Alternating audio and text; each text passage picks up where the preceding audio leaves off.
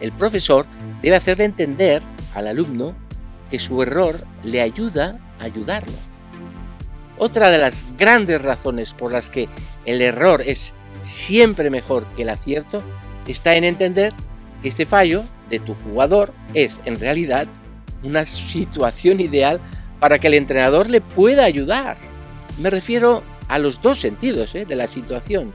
El jugador tiene esa oportunidad de ser ayudado y el entrenador encuentra la situación ideal para ayudarle tras el error porque le indica claramente el camino que está siguiendo su jugador. Debe quedar claro que existe un peligro grande en el deporte que consiste en la falta de tenacidad. Me equivoco y me hundo.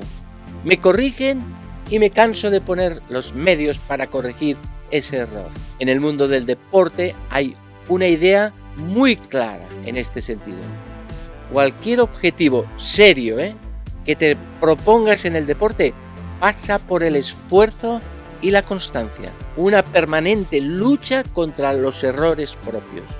Que nadie piense que llegará a la cima de la montaña sin realizar un gran esfuerzo. De nuevo surge la idea de compromiso como un valor que debemos inculcar a los jugadores desde el primer momento si quieren rendir lo más alto posible. No sirve ¿eh? la idea de algunos que suben la montaña corriendo demasiado y te pasan, pero luego se paran para respirar un poco y tú, que vas simplemente caminando a buen ritmo, les adelantas por tu constancia en tu caminar. Es sencillo corregir el primer error o alcanzar el primer pequeño objetivo.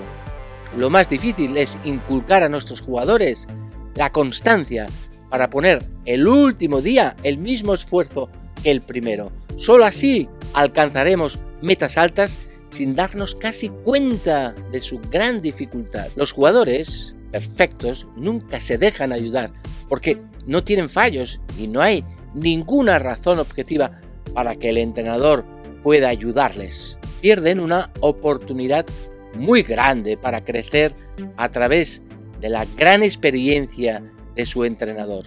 Normalmente, estos jugadores tan perfectos suelen llevar unos tapones en los oídos que producen un efecto rebote en cualquier situación en la que se intenta dar un consejo o corrección.